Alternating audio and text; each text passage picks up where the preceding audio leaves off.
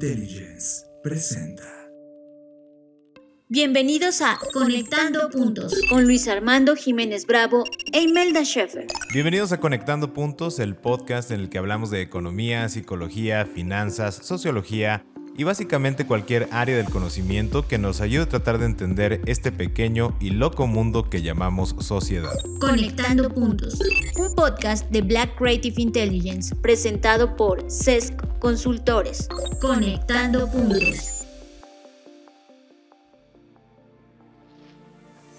Bienvenidos a todos a este nuevo episodio de Conectando Puntos. Yo soy Imelda Schaeffer y como siempre me acompaña Luis Armando Jiménez. ¿Qué tal amigos? ¿Cómo se encuentran? Es un privilegio estar aquí con ustedes emitiendo para ustedes. Y en este episodio tenemos el gran gusto de compartirles una entrevista con Héctor Illescas, rector de la UNEA. Nos ha encantado poder compartirles más visiones e historias diferentes. Y en esta ocasión tenemos a alguien que ha vivido lo que es ser estudiante, maestro, rector y aparte de eso, emprendedor, dueño de franquicia y empleado. Es una navaja suiza en la vida educativa y laboral. Escucharemos su historia, todo lo que tiene que decir sobre la educación, la tecnología y el emprendimiento. Es una entrevista muy enriquecedora en muchísimos aspectos. Y como mencioné, se abordan muchos temas diferentes pero conectados entre sí, y es por ello que se empaquetó en un título general. Y con esto empezamos nuestro episodio titulado Conectando con el rector Héctor Illescas, parte 1. Los consultores comparten entrevistas, reflexiones y desahogos en Conectando Puntos. Queridos amigos y podescuchas, ahora en nuestra sección de Los consultores comparten tenemos el súper orgullo, el agrado, el honor que nos esté acompañando el día de hoy un gran amigo y aparte gran profesional en muchas áreas, pero ya nos va a platicar un poquito más el maestro Héctor Illescas. Voy a dar una reseña rapidísima para quienes no lo conozcan. Él es mercadólogo de profesión, pero yo siempre he pensado que ha sido vendedor natural. Creo que desde que nació ya se dedicaba a las ventas, pero por eso le llamó la atención marketing. Eh, maestrías en educación, ya un par, por ahí me comentaba que la tercera ya va en camino y un doctor en educación que les quiero comentar, yo también hice una maestría en educación y debo reconocer que aventarte dos ya es como un gran, gran logro. Aviéntate tres y bueno, ya ni hablar del doctorado, que es muy complejo, ¿no? Hoy día, rector de la Universidad de Estudios Avanzados UNEA de la red de Aliat Universidades. Amigo, qué gusto tenerte aquí. ¿Cómo te sientes? ¿Cómo estás? Muchas gracias, Luis. Muy contento, muy contento de estar aquí en, el estudio contigo y este, pues, con, muchas ganas de platicar. Muchísimas gracias nuevamente por aceptar nuestra invitación y vamos a arrancar con nuestra pregunta, la ya espero que ya se esté haciendo clásica para todos ustedes amigos que nos escuchan en Conectando Puntos. Héctor, pues la pregunta de obligada, ¿no? ¿Qué puntos se han conectado en tu vida que te llevaron al día de hoy como estás? Que decir ya rector de una universidad ya sigue siendo un título que, que pesa mucho por los retos que traen, entonces, ¿qué consideras que se ha conectado en tu vida para llevarte hasta aquí? Gracias Luis. Pues mira, yo te puedo decir que eh, ahora que, veo hacia atrás, siempre hubo un tema por la educación y, me voy a ir desde mi familia. Mi madre fue maestra universitaria mucho tiempo, estuvo coordinando también ahí algunos programas en La Salle, en Ciudad de México. Luego estuvo dando clases en, la Universidad Iberoamericana, tuvo mucho tiempo como docente. Mi padre también es docente, también él, está un poquito más enfocado en la capacitación, pero también dio mucho tiempo clases en la Universidad Iberoamericana. Y mi hermano menor también fue docente cuando recién salió para cuando recién salió de la carrera, eh, este, empezó a dar clases ahí en León para pagarse su, maestría. E hizo una maestría en administración en la Ibero. Entonces, pues toda la familia docente. Y, y, ahorita que me dices conectando puntos, de los primeros trabajos que tuve fue ser maestro particular de matemáticas. Yo me acuerdo que vivía en la Ciudad de México, mi abuelo tenía una casa de tres pisos y arriba yo adaptaba y yo estudié en Escuela Montessori, en Colegio Montessori. Entonces, la maestra de matemáticas era muy específica, tenía una metodología donde se trabajaban por fichas, ya sabes, el material Montessori, decenas, centenas, y a mí me había ido muy bien, y me iba mal al principio, pero me fue muy, muy bien en los últimos años. Entonces monté un como mini estudio para dar clases particulares. Me acuerdo que cobraba 50 pesos la hora, ¿no? Pero bueno, cuando tienes 14 años, 15 años, este, dos alumnos y sacas 200 pesos por día, eres, eres millonario, ¿no? Pero más allá del dinero, lo que me gustaba mucho era preparar la clase, porque aparte de algo que les compraba galletitas a los alumnos y además tenía poquitos, tenía, tuve dos alumnos, tres alumnos. Alguna vez di clases a mis compañeras de secundaria también de matemáticas. Estoy hablando a nivel básico, ¿eh? No, no, no creas que yo soy un gran físico ni, ni un gran numérico, pero particularmente me, me fue muy bien ahí y me me dio mucho gusto. Y después de ahí tuve una serie de trabajos que no tuvieron nada que ver con educación. Me acuerdo que tenían que ver más con las ventas, vender alarmas. Me acuerdo que fui mesero de chiles también, que iba un poquito más enfocado al servicio. Pero algo que a mí me gustaba mucho siempre era la parte de enseñar. ¿no? Por ejemplo, en Chilis me fue muy bien y me hicieron capitán de, de meseros pero parte de ser capitán era el, poder capacitar a otras personas. Y la parte de capacitar a otras personas, de compartir, no desde un punto de vista del ego, de yo lo sé todo, sino de compartir mi experiencia y, que se aplicara, me gustaba, me gustaba. Y así fue en Chilis y así, luego, fíjate, entré a trabajar en una escuela de inglés, te, digo conectando, y ahí estaba en la parte comercial vendiendo cursos de inglés, en, ahí en Guanajuato, Wall Street Institute se llama se llamaba, ya no está la, empresa, y después de ahí puse un carrito de hamburguesas y nos asociamos ahí, porque sabes que en el TEC te decían que fueras emprendedor, y también, ¿no? Después de ahí a estudiar a la Ibero, y bueno, eh, después de esos trabajos eh, y de varios trabajos más, donde yo disfrutaba mucho capacitando a la gente. En la parte comercial yo siempre me, me enfocaba mucho en desarrollar al equipo. Lo sigo pensando, ¿eh? pero cuando era más joven lo más importante era que el equipo supiera. Y para que el equipo supiera, pues, tenías que capacitarlo desde muchos frentes. Entonces, eh, después, ya al final, mi mamá compró una franquicia, Jimbori, Jimbori y León.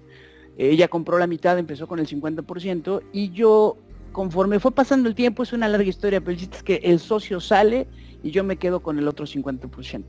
Y aunque era mi 50%, pues nunca te quitas el trabajas con tu mamá, ¿no? Tu mamá te puso el negocio. Eso siempre va a ser porque ¿por qué tendrías tú un kinder? Y fíjate que este negocio Jimbori me enseñó muchas cosas. A la par de Jimbori abrí otros dos negocios, las cazuelas del barrio, que era un restaurante pequeño, y Climb, que era una guardería. Ahorita te voy a contar la experiencia de Climb.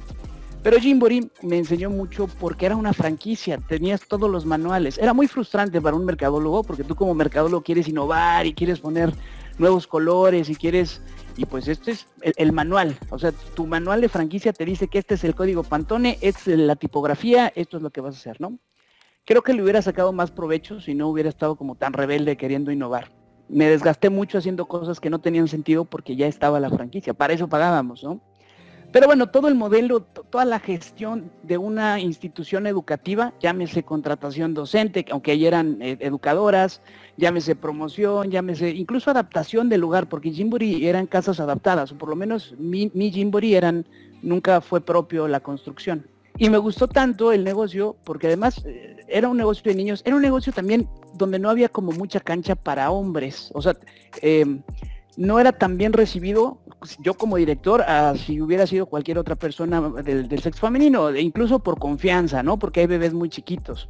Yo estaba muy joven y pues yo no sé si también, ahorita que soy padre, no sé si me hubiera, no sé si dejaré a mi niña con, mi versión joven, pero, pero aprendí mucho, tanto, o sea, me gustó, más allá del negocio, me gustó tanto, que puse una guardería, me, eh, me traspasaron una guardería y para mí tenía todo el sentido del mundo. Decía, a ver, Jimbori y Kinder Gym no tienen guardería. O sea, tienen el, modelo de Kinder, el modelo de clases de estimulación temprana, pero no hay guardería.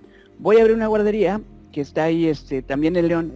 Y mm, cuando me lo traspasaron, invertí, modifiqué la casa, puse sala de, cine, Climb se llamaba, me gustaba mucho esa guardería. Yo pensé que iba a haber mucha gente. Yo dije, oye, pues tiene sentido, si ya estoy en el mercado, conozco, tenemos precios competitivos. Y fíjate que el primer día, abrimos un domingo, no llegó, o sea, llegó gente, pero no se inscribió nadie.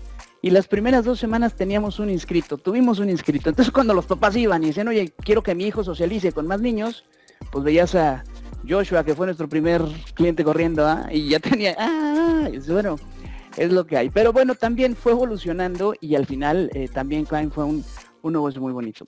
Hablando de la parte de educación y hablando de la parte de, de, de León, hablando de esta etapa, porque tuve una segunda etapa donde me fui a Ciudad de México y algo que me pasó es, tomé estos como, no sé si llamarlo curso, donde te dicen, oye, tú pelea por tus sueños, en realidad tu sueño no es la guardería, tu sueño es ser un gran mercadólogo. Para esto, en este inter que te estoy platicando, pues estudié la carrera. Me tardé más porque metía menos materias, pues porque yo estaba muy contento con el Jimbo y con todo. Entonces, la verdad es que me tardé mucho en acabar la carrera, pero la acabé.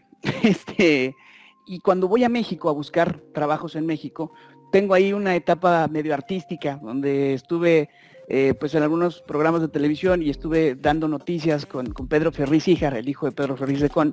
Teníamos un estudio, Poder México, me gustaba mucho esa, esa etapa, ¿no? Y ahí mismo en México hubo una etapa fuerte en mi vida, porque yo ya estaba en México, estábamos con el programa de radio, nos estaba yendo bien, ¿no? Yo estaba contento.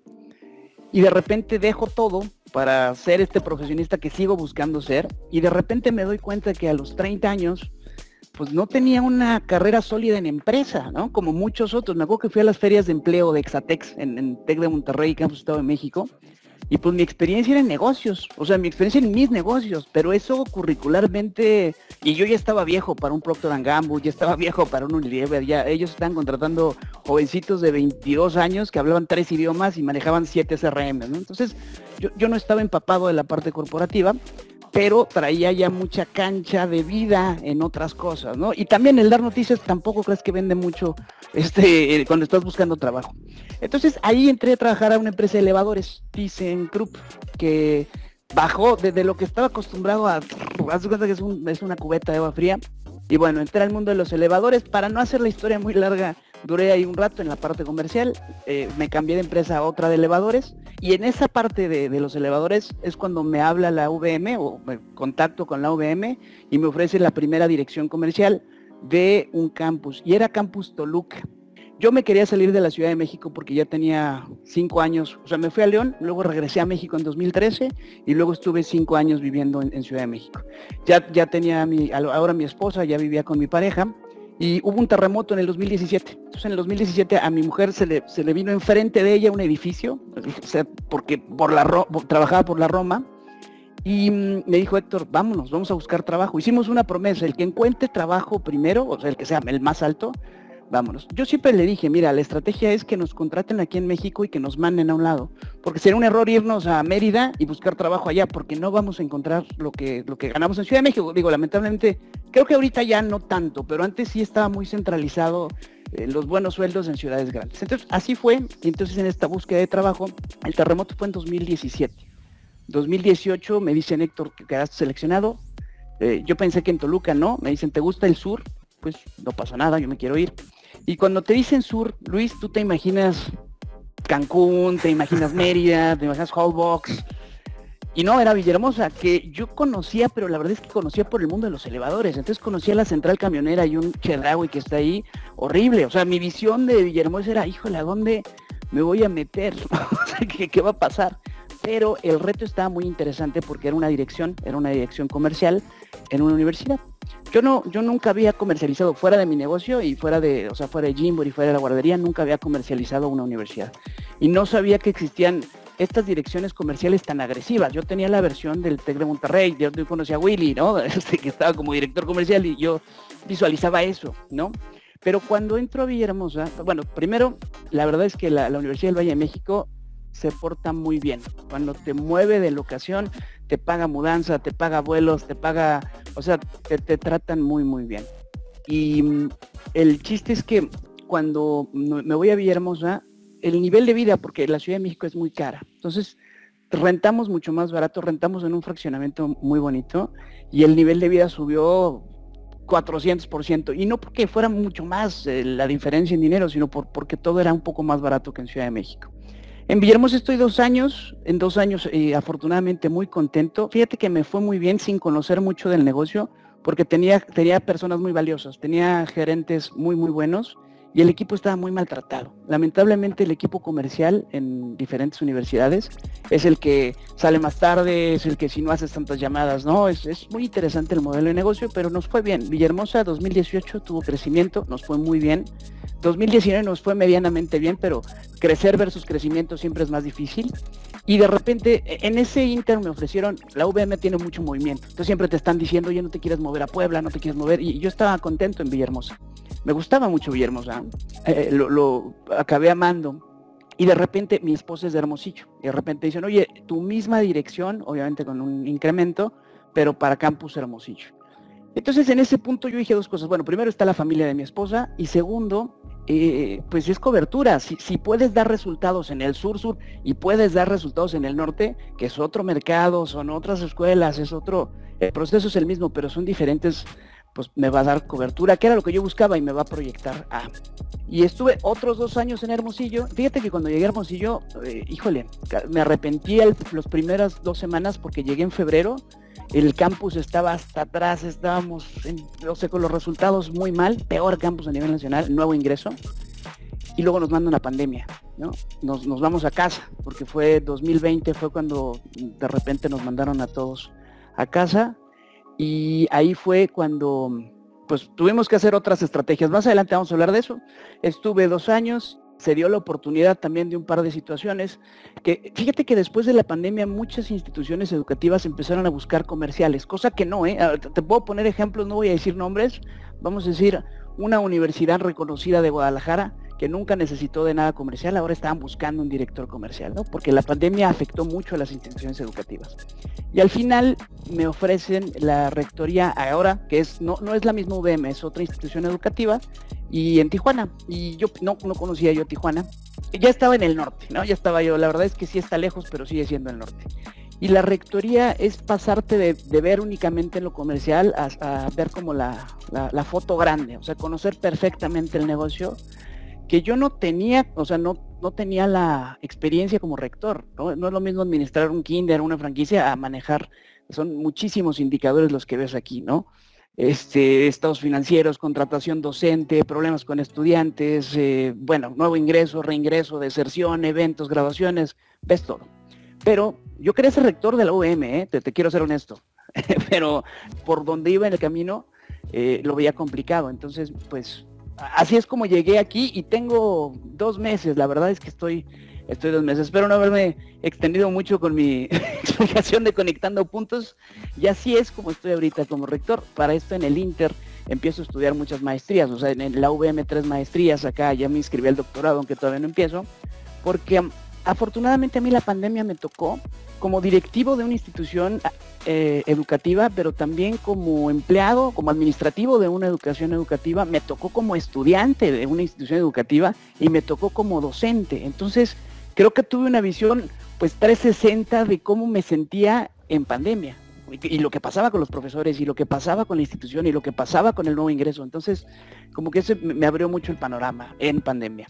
Claro, no, y me, me hace súper interesante todo lo que compartes porque justo esa es la idea, no, creo que no te hayas extendido mucho, al contrario, creo que fue un resumen de muchos años, lo, lo hiciste muy, muy, muy breve, muy conciso y es muy importante eh, esta, esta situación que planteas de cómo fue este clic en tu vida, ¿no? A esos 30 años de, oye, eh, tengo experiencia en negocios, mis negocios, pero eh, no soy contratable con esa experiencia, ¿no? O sea, esto ya formar esta parte que hayas tenido ese clic definió mucho y también cómo se fueron conectando a las situaciones que te llevaron a la educación. De alguna manera, como dices, oye, yo empecé en algo por mi cuenta en la educación y estoy terminando que me contraten en educación, aunque no he hecho toda esa parte de, de la carrera. Venías de un área comercial y coincide este momento de vida histórico de toda la humanidad de ahorita en educación privada necesitamos perfiles comerciales, ¿no? Y fue como el anillo al dedo de, ah, pues mira, ¿qué crees? Yo ya tuve la experiencia en educación, a lo mejor no a esta escala, pero también la experiencia en comercial, a lo mejor no de este servicio, pero tengo esas dos visiones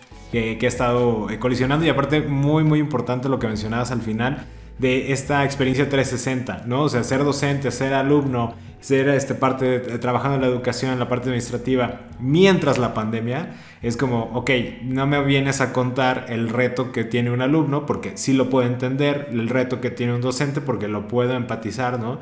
Y también la parte administrativa. Y justo a eso eh, quiero conectar con la siguiente pregunta de, pues con esto que comentas, ¿qué retos has visualizado eh, o que nos dejó la pandemia o que tú que viviste durante la pandemia y ahora en esta situación posterior? ¿Qué retos consideras que ha dejado al, pues, al todo el sector educativo en la parte privada? Mira, en, la institución educativa en la que estaba y en, muchas ya existía el modelo de educación a distancia. El modelo de educación a distancia Bueno, creo que platicando con un docente me decía que tenía la UNAM, la carrera de psicología, duró mucho tiempo a distancia, ¿no? Ya existía el modelo, ya existía el modelo, pero iba muy enfocado para el mercado del adulto trabajador. Persona que trabaja todo el día, que puede tomar clases eh, a distancia. Y aquí el reto fue, uno, para las personas que estaban acostumbradas, vamos a llamarlo a un esquema escolarizado, para niveles más bajos, universidades, preparatorias, eh, secundarias, y también una de las cosas que, fue muy difícil, teníamos docentes que eran muy buenos de manera presencial y que tenían todo su material didáctico ahí y que hacían interacción.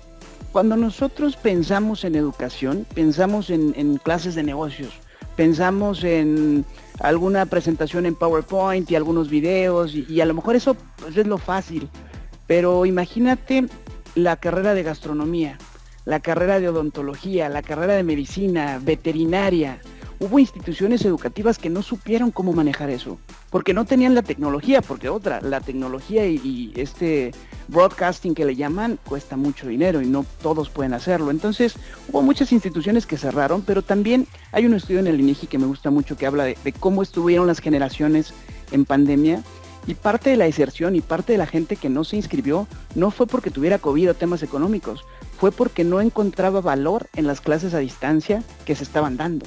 Y tenía todo el sentido. Imagínate docentes buenos que tienes, que no, si ahorita, ya yo considero que tú y yo somos personas que manejamos tecnología, de repente se abre la cámara o no, no conecte el audio. Imagínate un profesor que tiene 60 años, 65 años, que no es una persona muy grande, pero es una persona que no está tan familiarizada con la tecnología, pues lo difícil que es dar clase. Entonces yo te diría, uno de los retos es que todo tu personal pudiera migrar a plataformas digitales y dar clases de alto impacto. O sea, clases que, que realmente generaran valor. Porque también ahí viene otra, y, y esto es mi experiencia, la verdad es que no tengo ningún dato que avale esto. El nivel educativo bajó. ¿Cómo me doy cuenta que el nivel educativo bajó? Nosotros hacemos un examen de admisión para medicina y normalmente las becas más altas se dan a los promedios más altos. Entonces tuvimos muchos alumnos con promedios altos que reprobaron el examen de medicina. Entonces ahí es donde nos estamos dando cuenta que estoy hablando del año 2020 y 2021, que fueron años de pandemia.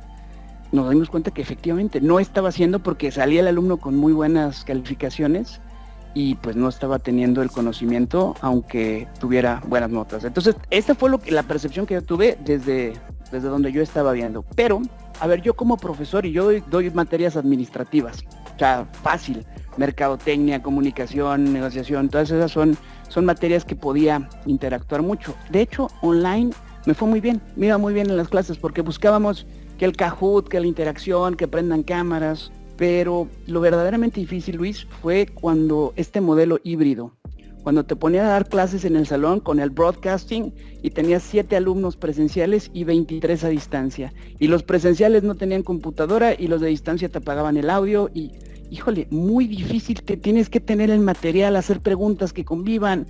Está increíble la tecnología. El broadcasting es, no sé si es una cámara que te enfoca, enfoca el pizarrón, estás dando clases completamente híbridas. Entonces, para mí, para mí como docente, lo más difícil fue el modelo híbrido, porque el modelo híbrido y los exámenes en Forms. Mi primer examen en Forms hice creo que 97 preguntas, algo antipedagógico. No, no lo, pura pregunta abierta porque si estos muchachos van a copiar. Y pues no, se quejaron bastante, ¿no? Algo que también me pasa, empecé con clases en el 2016, 2015, o sea, tengo 6, 7 años, tampoco tengo toda la vida como docente, pero yo sí estoy convencido que, que los alumnos están al centro y a veces pareciera que el docente está a merced del alumno, porque el alumno hace su encuesta, hace el NPS, entonces yo me acuerdo que de repente me tienen que decir, eh, sí profesor, estoy de acuerdo con mi calificación. Imagínate que yo le hubiera dicho maestro, no estoy de acuerdo maestra Hilda, por decir algo, no estoy de acuerdo maestra Blanca Parra, que espero que nos esté escuchando, no estoy de acuerdo con mi calificación, ¿no? Este, porque tiene mucho peso ahorita el estudiante. Y algo que yo platicaba con unos docentes era eso, o sea, yo, yo estoy a favor de que el alumno esté al centro, pero también tenemos que retar a los alumnos porque la vida es así, no vas a llegar a una empresa y te van a decir, oye, pues como tú quieras o como tú veas, pero por favor continúe en mi organización, ¿no?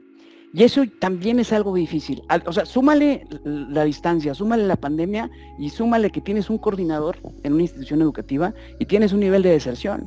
Y si la mitad de tus alumnos se dan de baja, tú también te vas a ir como docente. Oye, la mitad de los alumnos no le echó ganas. Bueno, porque tú como docente no lograste captarlo y a mí como empresa, negocio, institución educativa, no puedo perder la mitad del grupo, ¿no? Entonces, eh, por eso te digo que es bien difícil el, el poder medir qué tan bien o mal estamos haciendo. Muchos hablan de excelencia académica o excelencia educativa y yo creo que sí, pero también creo que nos está faltando retar a los alumnos. No estoy hablando de ninguna institución en específico, no, no estoy hablando, pero el nivel de exigencia sí es diferente. No, no quiero sonar conservador, ni quiero sonar que en mis tiempos a mí sí me reprobaban varias veces, ¿no? Este, y acá no había ninguna consecuencia, y ahorita no. Pero también entiendo, y esto, esto, esto te lo voy a decir desde el punto de vista comercial. Muchas instituciones en pandemia tuvieron que cambiar su organización, tuvieron que quitar gente. Y si tú me preguntas ahorita quién pesaba más, si el comercial o el académico, el comercial. Y eso es algo que entristece mucho a todos mis colegas que son investigadores o que están, porque, híjole, el, el, enfoque, hablando un poquito de la rectoría, el enfoque que están buscando muchas instituciones educativas es que seas administrador o comercial, que tengas esta visión de negocio. Podrá ser muy bueno, podrá ser muy buen académico, pero no quieren eso, quieren matrícula, quieren llenar los campus, eso es lo que están buscando. Y, y te digo que varias organizaciones, varias instituciones, por decirlo así, empezaron a buscar, empezaron a buscar. VM es como un semillero porque tiene muchos campus y tiene modelos muy estandarizados que pueden ser replicables y la parte comercial es muy buena. Pero ahorita muchas instituciones que antes no, no quiero decir nombre, pero te digo, hay una en Guadalajara que antes se daba el lujo de decir, oye, pues no te quedas o yo voy a elegir nada más. Le pegó tanto a la pandemia que dijo, oye, necesito un director comercial para que esto crezca, ¿no? Y necesito asociarme con universidades de otros lados para que esto crezca. Y también, bueno, todas las instituciones educativas pequeñas que no sobrevivieron a la pandemia, cerraron. Sí, 100%, y como dices, un, un reto enorme, es muy enriquecedor todo lo que nos estás compartiendo porque es esta visión mucho más amplia, ¿no? Y insisto tú porque tienes esta experiencia desde como docente, como alumno en la parte de la institución educativa, esta visualización me parece muy poderoso y como dices, sí, un poco inquietante o muy inquietante el tema de cómo ha bajado el nivel educativo por esta filosofía a veces yo creo malentendida de... Creo que lo estoy entendiendo ahorita, lo estoy conectando con lo que nos compartes de... Muchas escuelas eh, a nivel privado no querían presionar un poco más el nivel de exigencia, justamente porque no tenían una visión comercial, o sea, no es como de no sé cómo eh, presionar y si se van, no sé cómo recuperar, ¿no? O es como de si pierdo ese cliente, no sé cómo ganarme otros dos, por ejemplo, ¿no? Y utilizar a mi favor ese nivel de exigencia y no que lo vean como una queja, por ejemplo, ¿no? Como no tener esa visión comercial, decían, ah, no, pues vamos dejándolo así. Y ahorita creo que eso es un, es un brinco muy interesante que a lo mejor van a estar dando de yo creo y estoy muy convencido de personas como tú, como punta de lanza en esta nueva visión educativa, de decir, mira, está bien que retemos al alumno porque eso nos va a dar un mayor nivel de egresados y eso va a demostrar más conocimiento, nos va a posicionar, pero también tenemos una buena visión comercial donde si ese alumno al momento de presionarlo por lo que sea suspende o se sale, tenemos la visión de cómo poder recuperar esa vacante, ¿no? Es como conciliar estos dos temas de la búsqueda de la excelencia educativa con perder el miedo a eh, que se queje el alumno y que se vaya y ya no sé qué hacer con eso, ¿no? Y, creo que eso es muy importante porque pues ya te amplía la visión, ¿no? Es como perfeccionar el siguiente nivel de la evolución de, de, las instituciones privadas y creo que hace mucha falta, ¿no? Yo como docente también que lo viví, también yo te puedo confirmar, como dices, yo no tengo un dato exacto, pero la experiencia me lo ha dicho de que sí, definitivamente uno siente que el nivel educativo bajó, ¿no? Y que el nivel de exigencia ya no puede ser el mismo porque justo lo que acabas de decir, ya me hubiera encantado a mí llegar con un maestro, este, con uno de los campos, que como dices también, espero nos estén escuchando, y decirle, oye, no estoy de acuerdo, y te va a decir, pues no estarás de acuerdo, pero es lo que es, ¿va? y tienes que estudiar y reprobaste o tronaste, lo que sea. Y bueno, eso te, te ayudaba a exigirte un poco más y, y demás. Estás escuchando Conectando Puntos con Luis Armando Jiménez Bravo e Imelda Schaeffer, presentado por CESCO Consultores, conectando puntos. Pero bueno, e, en esta visión, creo que la tecnología está jugando un, un, rol muy importante por lo que mencionabas del broadcasting y demás, de, de esta cámara, este modelo híbrido que ya se está viviendo. Y pues dentro de esta situación, ¿tú consideras que ya la tirada de la visión es, o sea, qué tanta importancia le están dando a la tecnología en los modelos educativos actuales, conciliando esta parte de la excelencia educativa, este modelo comercial, esta parte de necesito captar, pero también no todos pueden llegar, tengo pandemia, ¿no? Y cómo ves esa parte, o sea, y también qué tan limitante se vuelve a veces para los alumnos desde lo que tú has observado el que cada vez más se le dé peso tal vez a la tecnología en el modelo educativo. Yo, mira, y, quiero, no muchos años más atrás, te estoy hablando de un año 2016, 2015, cuando estaba en, cuando inicié como docente, había muchos salones, yo daba en una, en una universidad que estaba hasta la villa en Ciudad de México, una universidad muy grande, Isel, la villa, y no tenían esta, esta parte, yo me acuerdo que me llamaba mi cañón porque mis presentaciones eran en cañón. Y yo, más allá de que pensara que tenían un retraso en la tecnología, ahí teníamos diferentes capacitaciones. Yo pensaba que la capacidad instalada de la universidad no podría enfrentar un, tema como el de la pandemia. No, no habla de pandemia, pero hablaba de algún momento en el que tuviera que ser así de, híbrido. Te voy a decir algo, la deserción más alta que tenemos en nivel educativo son los programas online. El programa online, si tú no tienes un acompañamiento adecuado, si no tienes un tutor que te esté diciendo, te vas a ir. Porque puedes estar familiarizado con la tecnología, pero es como cuando inició la pandemia, ¿cuántos cursos online no teníamos? ¿Cuántos talleres online? Y empezamos muy emocionados de, oye, ahora voy a hablar de finanzas con el lobo de Wall Street, ¿no? Pero pasaron seis meses y estábamos hasta el gorro de los talleres, ya no queríamos escuchar ni un maldito podcast, nada, o sea, era, ya, ya no quiero, necesito interactuar. Entonces, yo creo que, eh, o sea, en la parte online necesitas mucho acompañamiento, pero en la parte híbrida, que es lo que viene, que es esta mezcla entre lo presencial y lo ah, modelo a distancia, pues no nada más es el futuro, ¿eh? es el presente. Ahorita, como estamos operando, como yo trabajo, por ejemplo, yo me enlazo con otros 32 rectores de manera de distancia, pero tengo equipos aquí y los zonales tienen equipos de alto desempeño y esto, este es el puesto en el que estoy yo, pero muchos, muchos puestos trabajan así, o sea, en el mundo laboral ya se trabaja a distancia, ya generas equipos de alto desempeño a distancia, ya coordinas diferentes horas, eh, eh, tiempos horarios para que puedas tener juntas y yo creo que esta tecnología en la parte laboral y ahora en la, en la educación ya no va a haber, ya no hay vuelta atrás, ya no vamos a volver a la presencialidad al 100%. Eso es bueno, es bueno porque yo tuve profesionistas, o sea, yo tuve personas profesionistas tiempo atrás que no sabían cómo contestar bien un teléfono, ¿no? Y dices, oye, estás hablando con la directora o el director y no sabe cómo tomar la llamada. Entonces, hablando un poquito de tecnología, que nuestros estudiantes o que las nuevas generaciones ya sepan, a lo mejor tú ves es como Word, ¿no? Tú crees que sabes Word, pero no lo sabes, porque tiene 200 funciones. Es un poquito así es el Teams y un poquito así es el Zoom. Teams tiene, es una chulada. Ya que lo dominas y haces grupos y, juntas, es, tiene muchísimas cosas. Pero, pero lo, que te quiero decir es qué tan importante es la tecnología.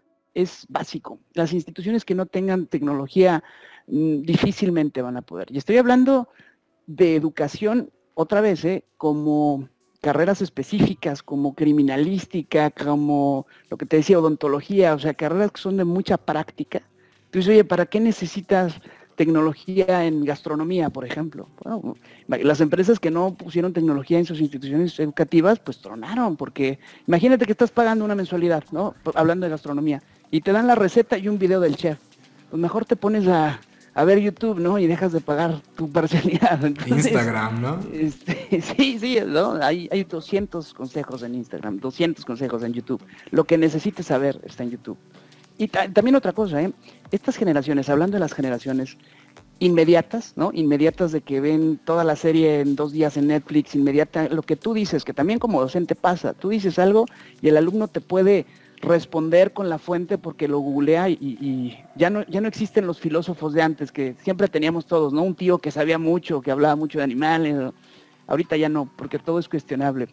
hay tanta información, ah, Luis, hay tanta información que las personas que están siendo competitivas son las que saben manejar esa información. Ya no es que sepas el dato, es que sepas manejar ese dato para diferentes situaciones. Y te estoy hablando desde, desde todas las verticales.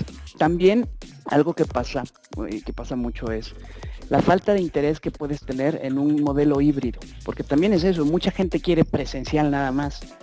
Porque, a ver, te voy a decir algo, si es complicado hacer un trabajo en equipo, con cuatro amigos, te juntas en la casa, imagínate hacer un trabajo en equipo cuando tienes a tu compañero, uno en Puebla, otro en Querétaro, y no, y ahí no te prestan casa y piensan diferente. A mí me pasaba mucho en las maestrías en educación que híjole, pensábamos muy diferentes porque tenías una maestra de kinder, una maestra de, ¿no? Y una maestra de, gobierno, una de privada, una de guerrero. O sea, eso es lo rico de la maestría, que puedas coordinar diferentes cosas, ¿no? por tecnología, te, estoy hablando por tecnología, eh, tecnología puede abarcar muchas cosas, hasta los instrumentos que usan, por ejemplo, los nutriólogos. O sea, esto es básico, básico, básico. Entonces, yo creo que es muy necesario la tecnología eh, para los nuevos modelos educativos. Y quizá cuando hablamos de tecnología no nada más pensemos en la computadora o no nada más pensemos en pensemos en todas las herramientas que se están utilizando. En medicina Luis hay unas cosas maravillosas. Hay lentes 3D eh, para que puedas ver los renders para los arquitectos. Puedes ver toda una casa o sea puedes hacer un modelo 3D con lentes. Y ya está esto no es el futuro esto es ahorita, ¿no? El hospital de sangre de perritos, ya existen hospitales de sangre de perritos, o sea, todo eso es tecnología. Y es importante porque tengo de repente mis discusiones con los emprendedores super innovadores, ¿no? Que piensan que innovación es la pista de patinaje con este, rayos láser, ¿no? Innovación no necesariamente es eso, innovación son muchas cosas de repente a lo mejor sencillas, pero que te cambian un poco. Ya cambiamos en pandemia, ya cambiamos la forma en que estamos trabajando, ya cambiamos la forma en que estamos estudiando. Ahora el reto, como tú dices, el reto es cómo desarrollamos generaciones competitivas a través de modelos educativos de alto impacto. Ese es el reto, eso es lo que tendrían que estar pensando todas las instituciones educativas.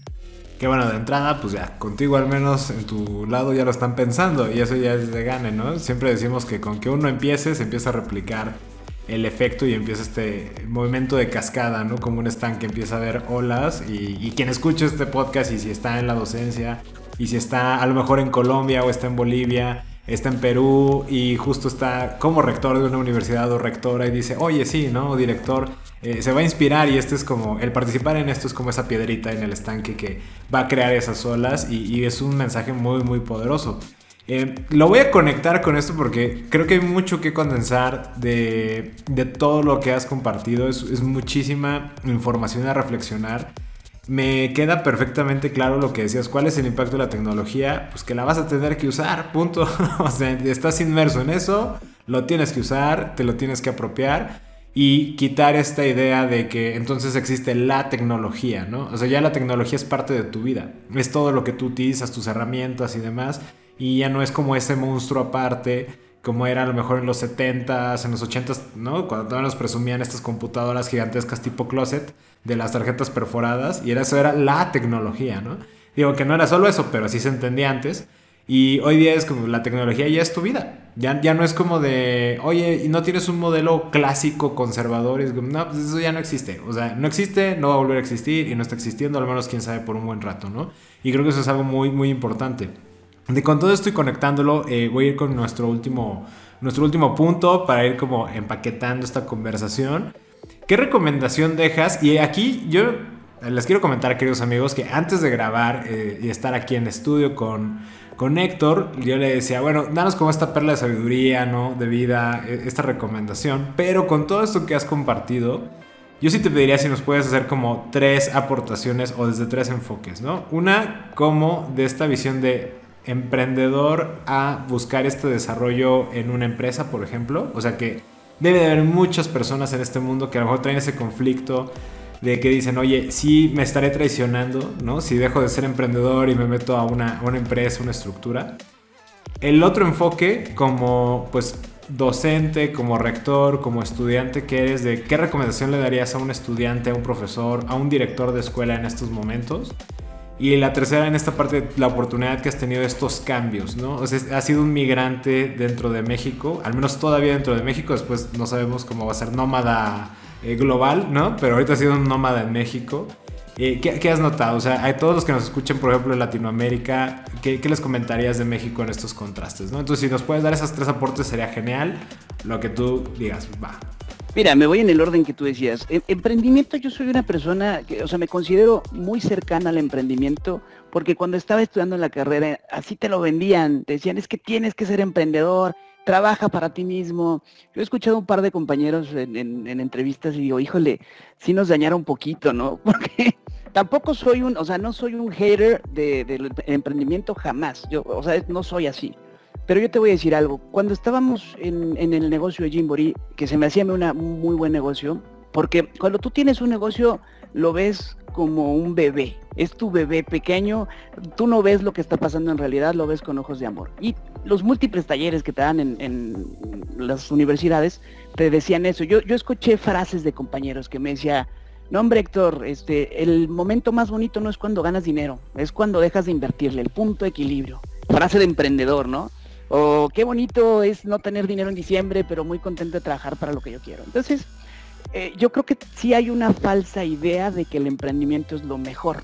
También creo que hay un error completo en cómo se administran las finanzas en un negocio. O sea, pocos son los de que, oye, le voy a meter cinco años a este negocio sin recibir nada para que me empiece a dejar, porque no, no me ha tocado, ¿no? Empiezas a pellizcar, empiezas. Pero bueno, lo que te quiero decir es que cuando yo estaba muy metido en la parte de emprendimiento, vi muchos negocios fracasar. Compañeros míos, me metí un diplomado en la Salle de plan de negocios y estrategias de marketing.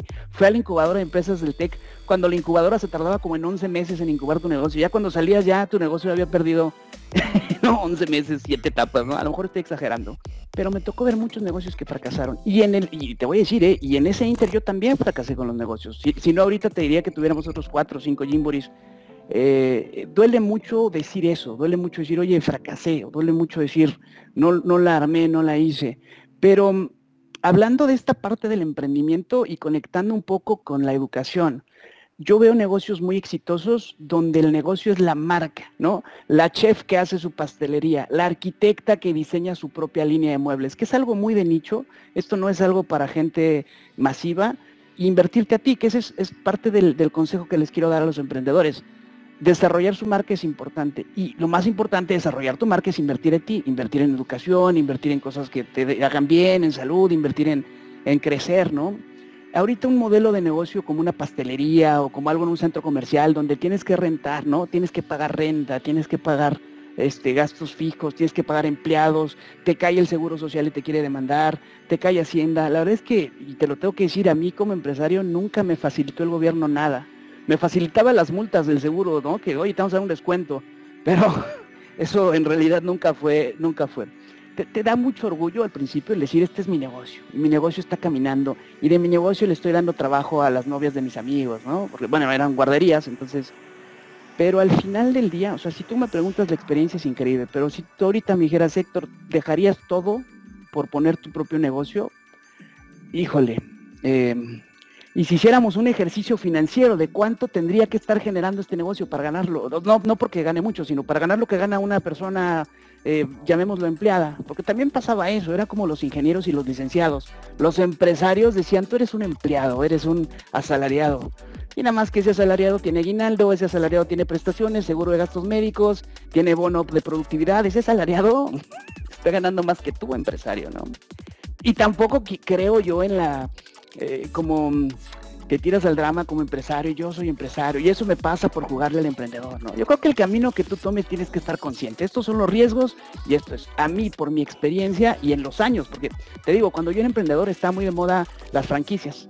No sé si te acuerdas que había Expo Franquicias, Expo Franquicia Guadalajara, había hasta un consultor, Ferens and Friends, que es muy famoso porque él se dedicaba a sacar todos los manuales y hacer replicable tu negocio como franquicia. Y no funcionó, bueno, seguramente alguien le está yendo muy bien con las franquicias, pero el modelo de franquicias en México no funcionó al menos de la manera en que esperabas, ¿no? Entonces, tuve una franquicia, tuve negocios independientes, tuve las cazuelas del barrio, era un restaurantito de comida rápida, ¿no? Un día peleándome en la mañana en la central de abastos con una señora por el pollo, me cuestioné si es lo que quería para mi vida, ¿no? Porque, sí, oye, eh, estás ganando dinero, sí, te está yendo bien, sí, pero trabajo todos los días, no descanso, es una locura. Y al final no tienes muchas prestaciones. Entonces, el consejo de todo esto que te estoy platicando es, decidas emprender o decidas trabajar, tienes que estar consciente de los riesgos. No idealices el emprendimiento, ¿eh? no, no pienses que es lo mejor que te va a pasar en tu vida. Haz tus proyecciones de manera muy, realista, porque también de repente a los emprendedores decimos, no hombre, en cinco años voy a ganar el doble y mi activo más fijo, te voy a decir algo en la franquicia, la marca, ¿no? Mi activo más alto es la marca, porque ese no se deprecia. Bueno, te tengo malas noticias. Si tu negocio quiebra, tu activo no sirve para nada. O sea, ese activo que tú piensas no sirve para nada. Y este, y bueno, como parte de este consejo es invierte. Si quieres desarrollarte como ejecutivo o como profesionista, como empleado, invierte. Invierte en ti, en lo que necesites. Eh, si quieres ser emprendedor, invierte, invierte en tu negocio, invierte en ti. De las mejores inversiones que he hecho en mi vida y no tengo nada, este, ha sido en, educación, porque he invertido mucho en educación.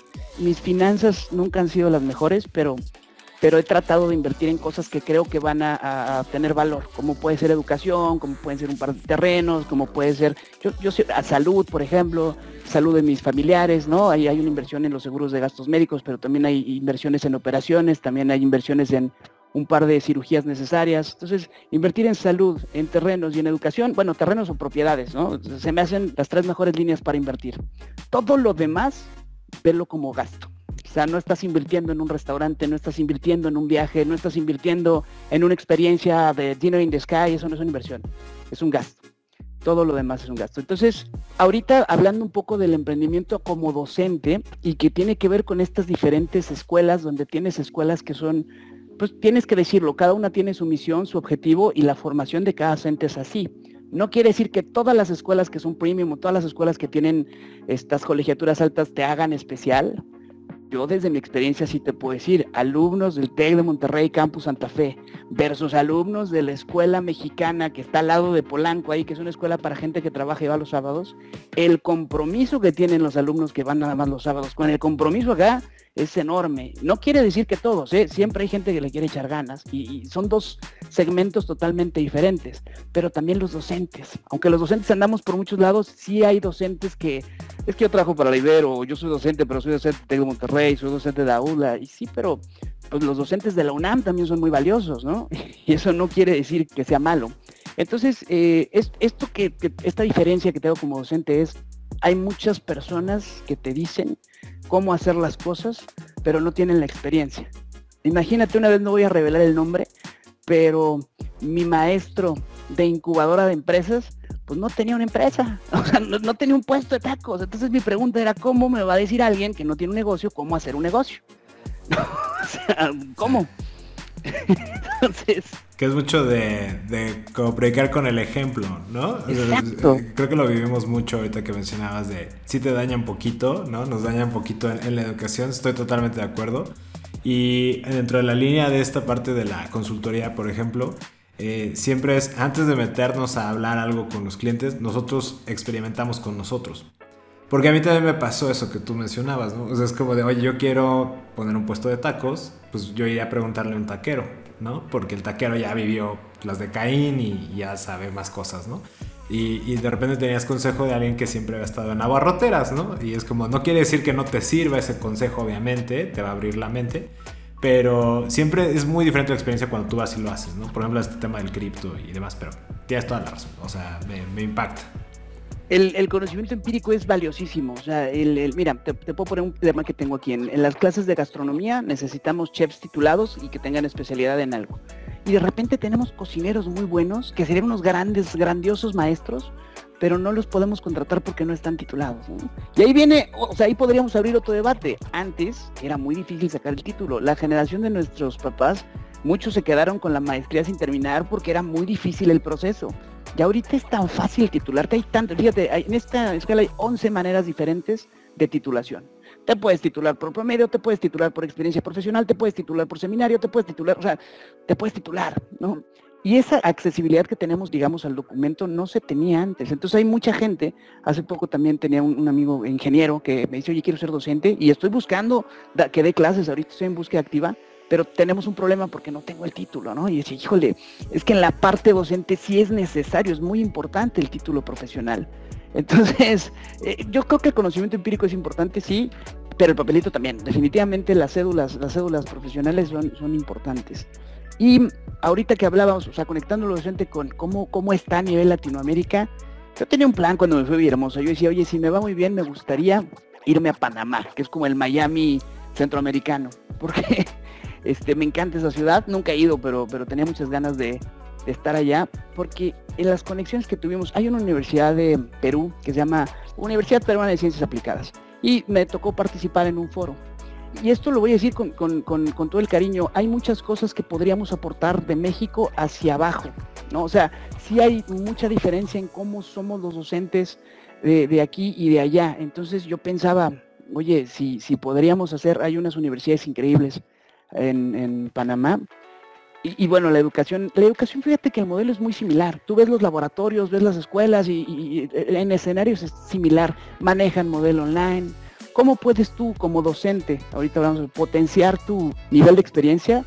Vete a dar clases virtuales a otra parte de México. Y no tienes que hablar inglés, ¿eh? ¿Por qué no das clases en Perú?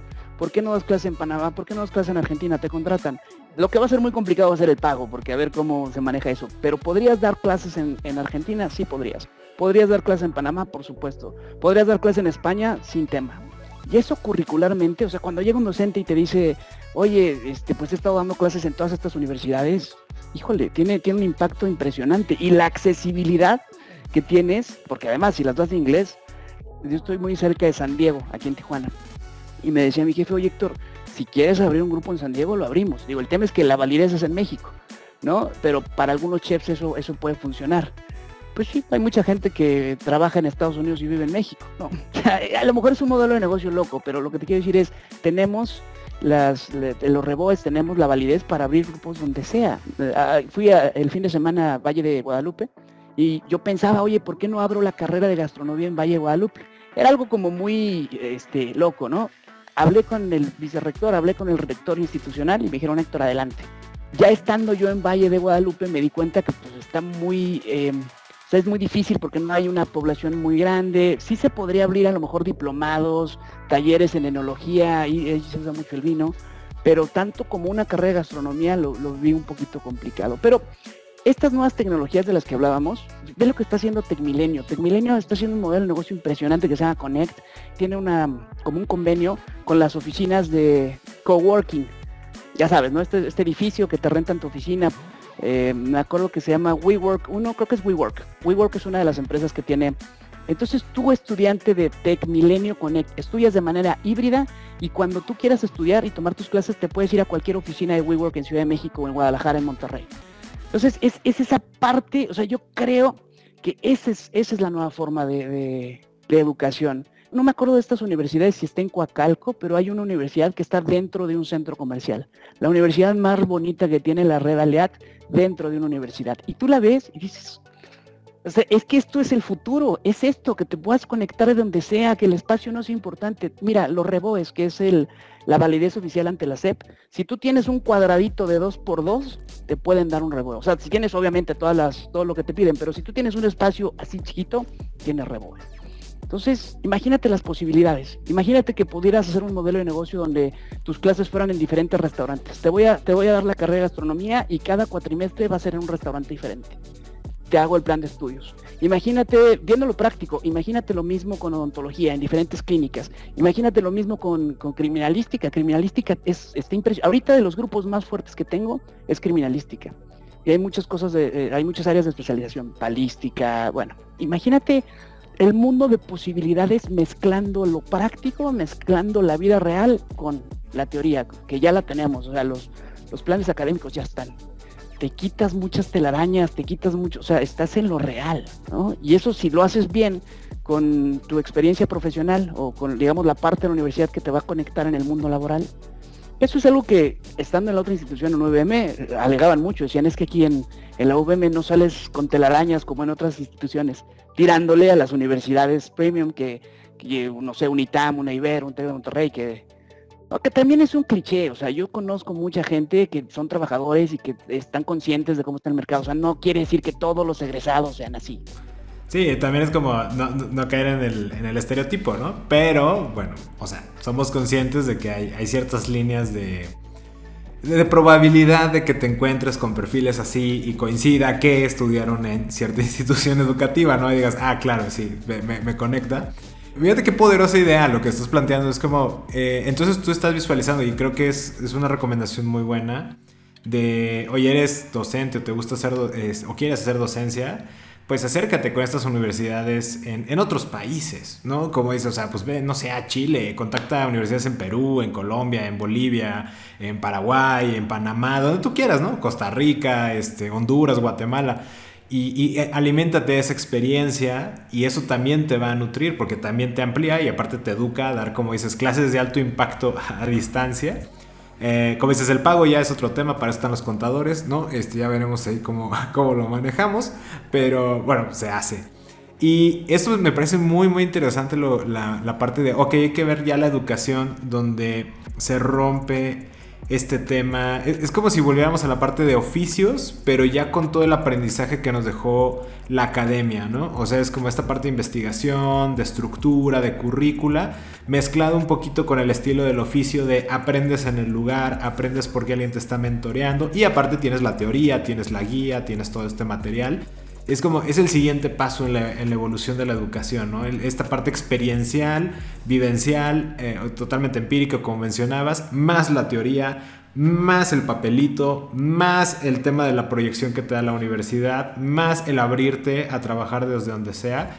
Creo que es una gran recomendación, o sea, no, no sé cuántos de los que nos escuchan, directores, directoras de escuelas, maestros, eh, pensaron que era posible estar dando clases en Panamá, por ejemplo, ¿no? O, este, o en Costa Rica, ¿sabes? Oye, sí es cierto, y si mando un correo a la Universidad de Costa Rica o a una preparatoria o a una secundaria y les digo que pues yo quiero dar clases, eh, a lo mejor podemos conectar algo, ¿no? Y también les puede parecer interesante, creo que es, muy, muy genial, ¿no? Y, pues llegando a esa parte, como ves, la, última parte del, punto. Pero bueno, cierra, perdón, te estaba interrumpiendo. No, no, te, decía esto que estás diciendo, eh, para, para complementar un poquito, cuando tú das clase en otra, eh, piensa en México, cuando das en otra ciudad que no es la tuya, te cuesta un poquito de trabajo por cierta tropicalización que yo creo que cada vez es menos, o sea, cada vez estamos más homologados, pero sí es diferente la gente del sur a la gente del norte, definitivamente, y la gente del centro. Ahora imagínate tú dar clases, hablando un poquito en Argentina, ¿no? que profesor, y tienes que entender cómo se manejan los negocios en Argentina, cómo se trabaja, cuáles son los horarios, cuál es la cultura. Entonces, tú sabes que el docente no es la hora que da clase, es la hora que da clase más las otras tres horas que hace su sílabus, que hace su planeación, más cuando califica exámenes. O sea, la hora docente son realmente cinco, ¿no? Es como, hora docente son, son cinco horas reales, es mucho trabajo. Y en ese trabajo, imagínate toda la investigación que tienes que hacer para tropicalizar tu clase para una ciudad, o bueno, más bien en este caso, un país al que no estás acostumbrado. Ahora, muchos ponen el tema del idioma, es que el inglés, o si hablo inglés pero no me siento cómodo, o tengo que traducir todo mi material a inglés. Estamos, o sea, conectando a nivel mundial, puedes dar clases en, español a muchísimas personas. Cuando recién en Miami, en Los Ángeles, oye, vamos a abrir un grupo en español en Los Ángeles. En San Diego, ni se diga, claro. Sí, sí, sí, por supuesto, totalmente. Sí, Ahora que estamos en pandemia, yo hay un libro muy bueno que te voy a recomendar, se llama Dream Teams Virtuales. Lo escribe un, no sé si es ruso, creo que sí, se llama Peter Ivanov. Y, te enseña técnicas para trabajar a distancia. Yo estaba desesperado porque no sabía cómo manejar o cómo controlar al equipo a distancia. Y me ayudó mucho por las dinámicas, pero también aprender a delegar a distancia. Hablando ahorita, o sea, de los equipos de alto desempeño a distancia, confía en que tu gente o tu equipo lo va a hacer. Monitorea, siempre monitorea, porque instrucción dada y no supervisada, instrucción que se la lleva a la fregada, ¿no? Tú monitorea, monitorea, pero confía, confía en que tu gente lo va a hacer. Entonces yo creo que también esta pandemia nos enseñó mucho a delegar, a, confiar en las personas, a trabajar de manera diferente. Y hubo gente que no se adaptó, ¿eh? Hubo gente que no se, hubo negocios que no se adaptaron. Qué mejor ejemplo, ¿no? Para todos los los que estaban enfocados en el, ¿te acuerdas del libro ¿Quién se llevó mi queso? Y que lo único permanente es el cambio y qué gran ejemplo de, vida a nivel mundial la pandemia. Yo creo que eso se podría poner en, muchísimos verticales porque nos cambió. Algo que platicaba con un docente, decía es que hablando de transformación, o sea, hablando de, no, no, fue nada más nuestra forma de vivir, fue nuestra forma de aprender, fue nuestra forma de enseñar, fue nuestra forma de convivir, fue, hay un sentimentalismo también ahí por todo lo que pasó en la pandemia, por familiares que fallecieron, personas que estaban, o sea, esto cambió absolutamente todo. Pero ahorita que estamos otra vez, fíjate, algo interesante, las vacaciones se dispararon al 200. Si tú quieres rentar ahorita una casa Airbnb en Navidad, te va a costar entre 9 mil y 25 mil pesos la noche. O sea, se disparó. ¿Has visto cómo las plazas se dispararon? Volvió loco la parte turística, ¿no? También creo que la gastronomía en México ya está llegando a niveles donde la experiencia es a un, a un nivel alto, no medio, alto. Hay unos restaurantes en Ciudad de México, bueno, y en todos lados, ¿eh? que dices, oye, está bien, el Puyol, ¿no? El mejor restaurante de Latinoamérica, pero eh, híjole, donde, donde ya es muy, no es tan accesible, ¿no? Eh, entonces, bueno, te, decía esto de, la, de, las vacaciones y te decía esto del, del, turismo, porque otra vez se está reactivando, estamos reactivando la economía, estamos reactivando la manera en que, en que trabajamos, pero todos los estamos haciendo de una forma diferente. Todos estamos invirtiendo más en plataformas, todos más estamos invirtiendo en la parte digital. Yo estoy convencido de que la mejor aplicación de tarjetas es la de Bancomer. Digo, este, y, todos estamos invirtiendo. Bancomer tiene una inversión fuertísima en la experiencia de usuario, ¿no? Qué tan eh, fácil es navegar, ¿no? De hecho, ahí agregándote, justo BBVA fue el banco que más fintech ha absorbido startups de tecnología financiera eh, a nivel este, México, ¿no? Y, el que le sigue en desarrollo tecnológico es Banregio. Justo por lo que dices, o sea, se nota en que la mejor app de tu tarjeta, sin lugar a dudas, es la de BBVA, sí, 100%. BBVA es una maravilla, retiro, bueno, ya no, no es comercial, ¿eh? yo no trabajo ahí, pero así como BBVA está facilitándote la vida, Así tendría que ser todo. Hablábamos de tecnología hace rato y te quiero comentar algo. En un estudio del INEGI, eh, donde hablaban de las clases que se tomaban 2019, 2000, bueno, ciclo que empezó en 2019, 2020, 2021, la aplicación que más utilizaban los estudiantes era el teléfono. Si tú percibes esto como docente de una institución educativa privada, lo primero que vas a pensar es, estos muchachos, este, qué flojos, ya ni la friegan, o sea, ¿cómo puede ser posible? ¿Por qué no van a su casa y se conectan? Pero dando esta misma, dando este taller en una escuela en Hermosillo, imagínate una escuela, un CECITES, una escuela alejada. Me decía uno de los padres de familia, oye Héctor, profesor Héctor, es que sí, mi, mi hijo toma la clase en el teléfono celular porque a mí me alcanza para pagarle un plan que incluye el teléfono, redes ilimitadas para que tome su clase. Y entonces te cambia el panorama, dices, oye, es que es cierto, el estudio habla de escuelas privadas y, públicas en México. Ya un padre de familia que no tiene, no sé si tenga buena conexión, que no tiene internet, que no tiene computadora, le sale 350 pesos mensuales que su hijo pueda tomar la clase con un teléfono, en vez de invertir en, bueno, tú sabes todo lo que, y aparte una mensualidad de 600 pesos por el internet. Entonces, híjole, y, ahí ese tema es la accesibilidad, ¿no? Oye, ¿qué tan accesible está siendo la educación y cómo estamos impactando de manera positiva? Sí, entonces algo que yo veía como negativo, de repente me dio la vuelta y dije, oye, qué bueno que se pueden tomar las clases en celular, porque eso quiere decir que estamos llegando a comunidades que ni siquiera sabemos. Y qué bueno que haya planes tan accesibles de teléfono para que la gente pueda seguir estudiando. Qué fuerte, qué, fuerte y más como dices uno como docente y si hay más de uno que nos está escuchando de, ah, pues ahora entiendo por qué quitaba la cámara, ¿no? O, este, o por qué casi no participaba o no tenía tanta interactividad porque se conectaba desde un teléfono y tú sabes que no es lo mismo el manipular un teclado, el mouse, un micrófono, la diadema o lo que fuera, que pues con el teléfono y, y el, ¿cómo se dice? El microfonito que va aquí en el cable, ¿no? Y que se escucha así como si hubiera un montón de viento y todo raspado a la voz. Eh, y como dices, pero es una señal al menos de que el interés de, las personas, de las familias, no quiero decir tanto de los alumnos o alumnas, porque pues, a lo mejor se dejan dirigir, pero sin lugar a dudas las familias de, al menos si eso es lo que puedo dar, tómalo y qué bueno que hay una oferta que empate con ese receptor que es el teléfono inteligente, ¿no? Y que no es nada más el excluir a los alumnos de, de otros temas, entonces Creo que otra muy buena recomendación para todos los docentes, si todavía les está tocando ver que alumnos usan el teléfono, no lo tomen a mal. sí, así es mi querido Solís, aquí es mi Solís. Y, y pues bueno, es, es un poquito el todo lo que nos ha tocado vivir y te digo, yo he estado muy de cerca porque he estado pues en la parte educativa, ¿no? En, en estas en estos años de pandemia y, y, todo el resumen que te di al principio siempre he estado un poco en educación, ¿no? Yo creo que tiene que ver con mucho la personalidad. Eh, hay gente a la que no le gusta explicar, ¿no? Hay gente que, oye, ¿dónde está esto? Pues no sé, búscalo. Pero creo que los docentes tenemos esas, no, mira, está ahí, síguete derecho, vas a, la izquierda, vas a una casa amarilla, da la vuelta. esas ganas de explicar, ¿no? De aprender y de compartir.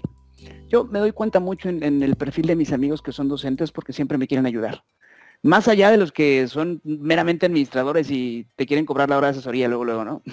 Dicen, claro que sí, pero este, ¿cómo te me puedes pagar? No, pues, espérame, ¿no? O sea, nada más, yo creo que la, digo, sin desacreditar a, mis amigos que, son em, este, administradores, sí creo que la disposición que tiene un docente para explicarte lo que tú quieras, ¿eh? Y la paciencia te la va dando las clases, te la va dando los alumnos, te la van dando eso, ¿no? No sé si te ha tocado dar clases online, que cada vez son más alumnos, ¿no?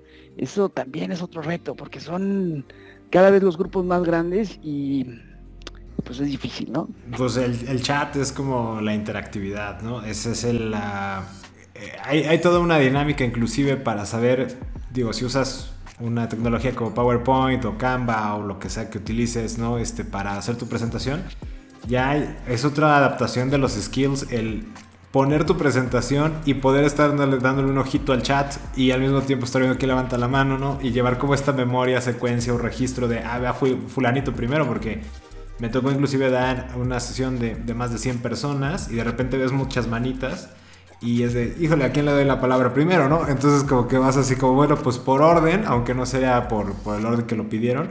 Pero son esas habilidades distintas y tiene que sonar muy natural, ¿no? Como dices, el que no se tenga esta lejanía por el hecho de la pantalla o por el hecho de que no nos estamos viendo directamente. Es el cómo lo mantienes muy natural y que la gente se siga involucrando, que piense, que aporte, que se siente escuchada, que creo que también es algo, bueno, al menos yo te lo quiero desahogar, tú que tienes la oportunidad de privilegio ahorita como, como rector de, de poderlo comunicar a tus docentes, que, que, ya también noté en un momento dado que en el salón de clases había muchos alumnos que ya llegaron a la inhibición total, o sea, o les decían, me tocó escuchar en una universidad, como dices, no voy a decir marcas, pero en una universidad que di clases de una colega que pues sí le dijo, este, cállate, tus preguntas siempre son estúpidas, ¿no? Y es como de, wow, ¿no? Es como, y bueno, aunque muchos se rieron y es como, ah, jaja, broma, y le bajan el tono, uh, sí ya vienen de un condicionamiento desde secundaria, prepa, y ya cuando llegan a carrera, muchos alumnos que ya no quieren preguntar porque me parte porque bajó el nivel educativo, porque sí te saca de onda algunas preguntas medio raras, pero, pero también ya no hay esa conexión inclusive en el aula, ¿no? Este, y menos aún cuando es en línea. De, pues, ¿quién pregunta? Nadie, ¿no? Es como, lo vamos a ignorar. Parece una, una presentación solo. Y te pasa como docente, Luis, estoy seguro que te ha pasado. Cuando tú conectas con el, con el grupo, hay grupos muy buenos. El, el, el, mismo empuje, las mismas ganas que tú le pongas a una clase es recíproco. Si tú eres un profesor que llega desmotivado, que no te gusta la materia que estás dando, los alumnos, o sea, lo, lo reciben perfectamente. Entonces, yo creo que un profesor apático no puede tener alumnos inspirados. Entonces lo primero que tenemos que hacer es tener profesores inspirados, pero para tener profesores inspirados tenemos que cuidar todos estos detalles que a veces se pierden en las instituciones educativas. Mira, lo primero que hice aquí fue tener una reunión con los docentes y platicarles un poquito lo mismo que te estoy platicando aquí. Oigan, miren, les enseñé el estudio del INEGI y demás, ¿no? Que se sientan como en casa, sobre todo los, los profesores que son de cátedra, que vienen por horas, este, se tienen que sentir identificados, hay que tener su sala de maestros bonita, que tengan café, que tengan internet, que se sienta que pueden atender, porque eso te da mucho, te, respalda mucho como docente. Y a veces esto que estás diciendo no, no, tienes la conexión o tu coordinador está tan perdido entre tantos grupos que, que no detecta eso. Pero yo sí creo que la clave está en docentes inspirados, pueden desarrollar alumnos inspirados. Pero para que los docentes estén inspirados necesitamos directores de programa inspirados. Y para que los directores de programa estén inspirados y los coordinadores estén inspirados necesitamos administrativos inspirados. Y para que los administrativos estén inspirados necesitamos toda una cultura en la institución educativa en la que estás para que, estés, para que te, te esté generando esta inspiración. Si no va a ser muy difícil. Totalmente.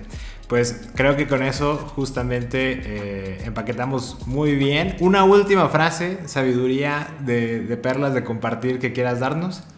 Sí, y así mi frase que estoy pensando algún día que cuando pueda dar plática TEDx de hacer. Yo siempre he creído, hay dos cosas que están mal. Las personas que planean tanto y no ejecutan, la parálisis del análisis, que están planeando, planeando, planeando, y están las personas que ejecutan sin planear, que es las personas que apagan juego, las personas que eh, dicen como mexicano, contesta rápido y sin saber, ¿no? Pero yo creo que mi consejo siempre va a ser meterle un poquito más en esta ecuación y en este balance a la ejecución que a la planeación. No te digo que ejecutes sin planear, ¿eh? Pero planea lo menos y ejecuta lo más. Eso es lo que a mí me ha hecho y eso que platicabas, vámonos, y lo que sigue, y qué viene, o sea, ejecutar, ejecutar, ejecutar. Yo te puedo decir que voy a hacer muchas cosas, pero no las hago. Yo te puedo decir que voy a hacer, tengo un plan, ¿no? Pero no las hago. Y en este balance, donde te digo 65-70% ejecución, 30% planeación, planteate objetivos. Yo tengo, fíjate, tengo un, ya sabes, el Google Docs, es como unas post-it que, puedes ver. ¿Cuáles son los objetivos de este año? Mira, algunos ni siquiera, no sé si es el universo, no quiero, no quiero hablar como muy, por, ejemplo, dije, quiero tener una niña, ¿no? Cuando, ahora que fue, que fui papá, no lo planeamos, ¿eh? pegó porque, pues, la pandemia, ¿no? pero lo puse en mi lista, quiero tener una, quiero, quiero crecer profesionalmente, quiero, y cuando, cuando tú tienes muy claros tus objetivos, o por lo menos los estás revisando constantemente, te, te, acercas, te acercas, porque en el mundo de cosas que hacemos te pierdes en la operación diaria y muchas veces nos perdemos del objetivo, ¿no? Todos los días tienes que despertar diciendo, ¿por qué estoy aquí? ¿Por qué estoy haciendo esto? ¿Por qué estoy trabajando donde estoy trabajando? ¿Por qué estoy eh, con la familia que estoy? ¿Por qué? ¿Hacia dónde voy? Y no lo vas a tener claro, o sea, nunca vas a tener claro cuál es tu destino final pero si 60, 70% ejecución, 30% planeación y objetivos definidos, creo que es una, es, pues es una estrategia que a mí me ha funcionado mucho. Esperamos tus mensajes a través de nuestra página de Facebook arroba SESC Consultores. Esto es arroba SESC Consultores. O por correo electrónico a través de nuestra página de internet www.sesc.com.mx. Fue un deleite escucharlos a ustedes dos, Luis. Hay muchas cosas que reflexionar de todos estos temas que estuvieron abordando. Efectivamente, Imelda, fue realmente un deleite, hubo sorpresas, hubo muchos comentarios que nos invitan a la reflexión y por lo tanto espero que les haya gustado mucho esta entrevista. Para nosotros ha sido un privilegio el poder conectar con personas geniales el día de hoy el haber conectado con el rector Héctor Illescas. Nos dejó, creo que, una masterclass en muchos aspectos y nos ha dado mucho que pensar. Y justamente como hay mucho que procesar en esta entrevista, es por ello que vamos a pausar la conversación de momento para continuarla con nuestras reflexiones y las que nos compartan en el siguiente episodio. Yo soy Imelda Schaefer. Y yo Luis Armando Jiménez Bravo. Y los invitamos a que sigamos Conectando.